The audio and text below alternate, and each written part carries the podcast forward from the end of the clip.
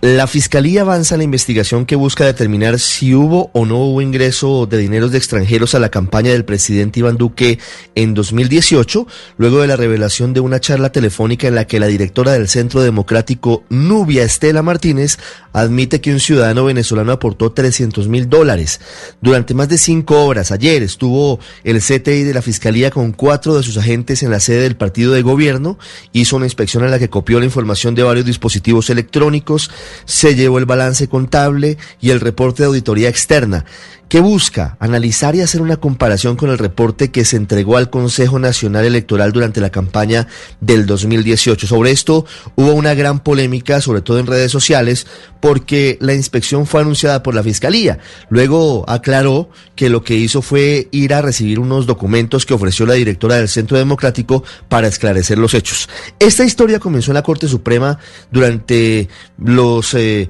trabajos que ha hecho en medio del eh, proceso contra el expresidente Álvaro Uribe. Durante un mes tuvo interceptado con orden judicial el teléfono de María Claudia Lacaya Daza en la investigación al expresidente Álvaro Uribe por presunta manipulación de testigos. Durante ese tiempo, Calla Daza habló con Nubia Estela Martínez y en una de las conversaciones se menciona al venezolano, que es el empresario Osvaldo Cisneros, dueño de Digitel, una de las empresas de telefonía más importantes de ese país, quien entre otras cosas ha, ha sido cuestionado por haber sostenido negocios mineroenergéticos con el régimen de Nicolás Nicolás Maduro. Incluso aparecen fotos haciendo el convenio con el presidente del régimen venezolano. Esas conversaciones estuvieron largo tiempo en la Corte hasta mayo de este año, cuando la Fiscalía las pidió y con base en esto ordenó escuchar a Luis Echeverry, que fue gerente de la campaña de Iván Duque en 2018, a Priscila Cabrales, a María Mónica Urbina, viuda de